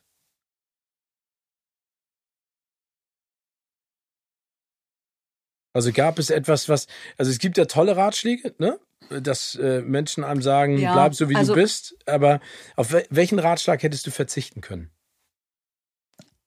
Mm, Sagen wir es mal so, er hat mich jedenfalls vorsichtig werden lassen und das hat mich bis heute begleitet und ich weiß nicht, ob der so schlecht war. Also mein Papa hat mir mal in einer Situation, ähm, als wir an der Ampel standen, eine Sache gesagt, äh, das, das, das habe ich schon oft erzählt, dieses vergiss nie, wo du herkommst. Dann haben wir uns gestritten, weil ich gesagt habe, wieso, ich komme doch aus Deutschland. Er so, nein, er meint was anderes und du wirst das irgendwann noch spüren und verstehen, was ich damit meine. Er hatte damit leider recht, aber er hat da auch gesagt, ähm, verlass dich niemals auf andere und ähm, du musst deinen eigenen Weg gehen. Aber dieses verlass dich niemals auf andere ist tatsächlich so, dass ich großes, also bis ich jemandem vertraue, das dauert sehr lange. Und für mich ist auch, also Ehrlichkeit, Vertrauen und Loyalität in der Freundschaft und auch in der Familie das A und O. Also du kannst dir bei mir ganz viel erlauben. Ich bin ziemlich tolerant und ich kann auch ver ver vergessen, nicht so gut, aber ich kann verzeihen. Aber wenn du mein Vertrauen missbrauchst oder so Flurfunk, also wenn du mir nahestehst und Dinge erzählst, die nicht stimmen oder die stimmen, die ich dir aber anvertraue, dann haben wir echt ein Problem so. Und das ist, das hat, da hat mein Papa mich gebrandet. Sehr gut. Aber ich weiß nicht, ob es gut oder schlecht war. Das, I don't know. Ja, aber also manche Ratschläge, äh, ich glaube, die Definition von gut oder schlecht trifft ja auf Ratschläge nicht immer unbedingt zu, nee, sondern es ist ja etwas, was, äh, was in dir einen Gedankengang auslöst, der dich in irgendeiner Art und Weise in deinen Handlungen auch beeinflusst. Ne? Also mhm. meine Eltern haben immer zu mir gesagt, du kannst keine falsche Entscheidung fällen. Und ich habe immer gesagt, na logisch, ich kann doch, was machen, was dann doof ist am Ende. Und meine Eltern, mhm. und äh, je, je, länger ich darüber nachgedacht habe und äh, je häufiger ich mit meinen Eltern auch darüber gesprochen habe, gebe ich denen total recht. Weil jede Entscheidung, die du fällst, ist ja eine richtige. Es ist falsch, keine Entscheidung zu fällen. Weißt du, was ich meine? Mhm. Weil, weil auch wenn dich das in eine Sackgasse führt oder dadurch etwas passiert, was was du im Nachhinein bereust, hast du eine Entscheidung gefällt, die dich etwas lehrt für die Zukunft. Und das trifft man toll. auch eine Entscheidung, wenn man keine Entscheidung trifft? Das ist ja auch eine interessante Frage. Ja, aber das ist sehr philosophisch. Aber da hast du natürlich recht. Du fällst die Entscheidung, keine Entscheidung zu fällen. Weißt du, ich finde halt, was, was mich auch umtreibt, ist, dass wir einfach, und ich meine, du kommst in Anführungsstrichen aus den USA, du kennst das Land einfach sehr gut, warst ja auch lange da. Die haben vieles, was wir haben, haben die nicht und andersrum genauso. Aber was sie haben und worum ich sie beneide, ist diese Fehlerkultur die wir nicht haben. Du machst hier einen Fehler, der wird dir 100 Jahre hinterhergetragen und immer wieder unter die Nase gerieben. Und da, ein Freund von mir lebt da auch schon sehr lange und der hat, ich weiß nicht, die, die, die wievielste Firma, sehr erfolgreich mittlerweile, aber am Anfang, der ist immer wieder auf die Schnauze gefallen, ist zur Bank. Also wirklich der Klassiker, ich brauche noch einen Kredit. Ja, okay, hier. Oh ja, okay, hier. Also, und das ist so, das, also auch, auch im Umgang miteinander, weißt du, das finde ich so schade, solange man, ich finde auch bei Politikern, auch wir, ich ärgere mich manchmal selber, dass ich dann, aber sie haben doch, jeder hat ja eine Lernkurve, weißt du, und niemand von uns sollte beratungsresistent sein. Und solange du aus dem Fehler lernst oder auch sagst, hey, pass auf, vor vier Wochen habe ich das noch so gesehen, seitdem hat sich die Welt verändert und ich habe mit Menschen gesprochen und ich habe einfach meine Meinung geändert. Das kann ja auch mal passieren. Fehler, Meinung ändern. Und da sind wir auch nicht so richtig tolerant, leider. Das nee, da sind wir überhaupt nicht gut, weil, weil du sagst es ja mhm. gerade, wir dürfen uns nicht ändern. Ne? Also es wird dir dann ja. immer vorgehalten und so, wieso, aber du hast da was ganz anders. Mhm. Das hast du letztes mhm. Mal anders gesagt. Und sagst, ja, aber jetzt haben mir genügend Leute gezeigt, dass das Quatsch war, was ich gedacht ja. habe. Und jetzt bin ich voll deiner Meinung. Und dafür müsste man denjenigen eigentlich feiern und sagen, das ist ja, das ist ja großartig. Dass wow, du dir, okay, vielleicht denke ich auch noch mal drüber nach. So. Ja, ne? sehe ich genauso. Meine liebe Donja, wir haben noch eine ganze Menge, über das wir reden können. Und ich freue ja. mich auf äh, unser Essen mit äh, Pasta, Pizza, was auch immer äh, die Münze dann entscheidet. Aber lass uns trotzdem bei einer Flasche Wein oder viel Bier bleiben. Das wäre schön. Nicht viel, Auf jeden sondern Fall. viel. Ich bedanke mich für die Einladung und für das wirklich wahnsinnig schöne Gespräch. Und wenn es ähm, diese verdammte Pandemie nicht gäbe, hätten wir uns auch gegenüber gesessen. Aber so war auch schön. Danke dir, Sonja. Bleib gesund und munter. Du auch. Auf bald. Auf bald. Liebe Grüße an alle. Ciao.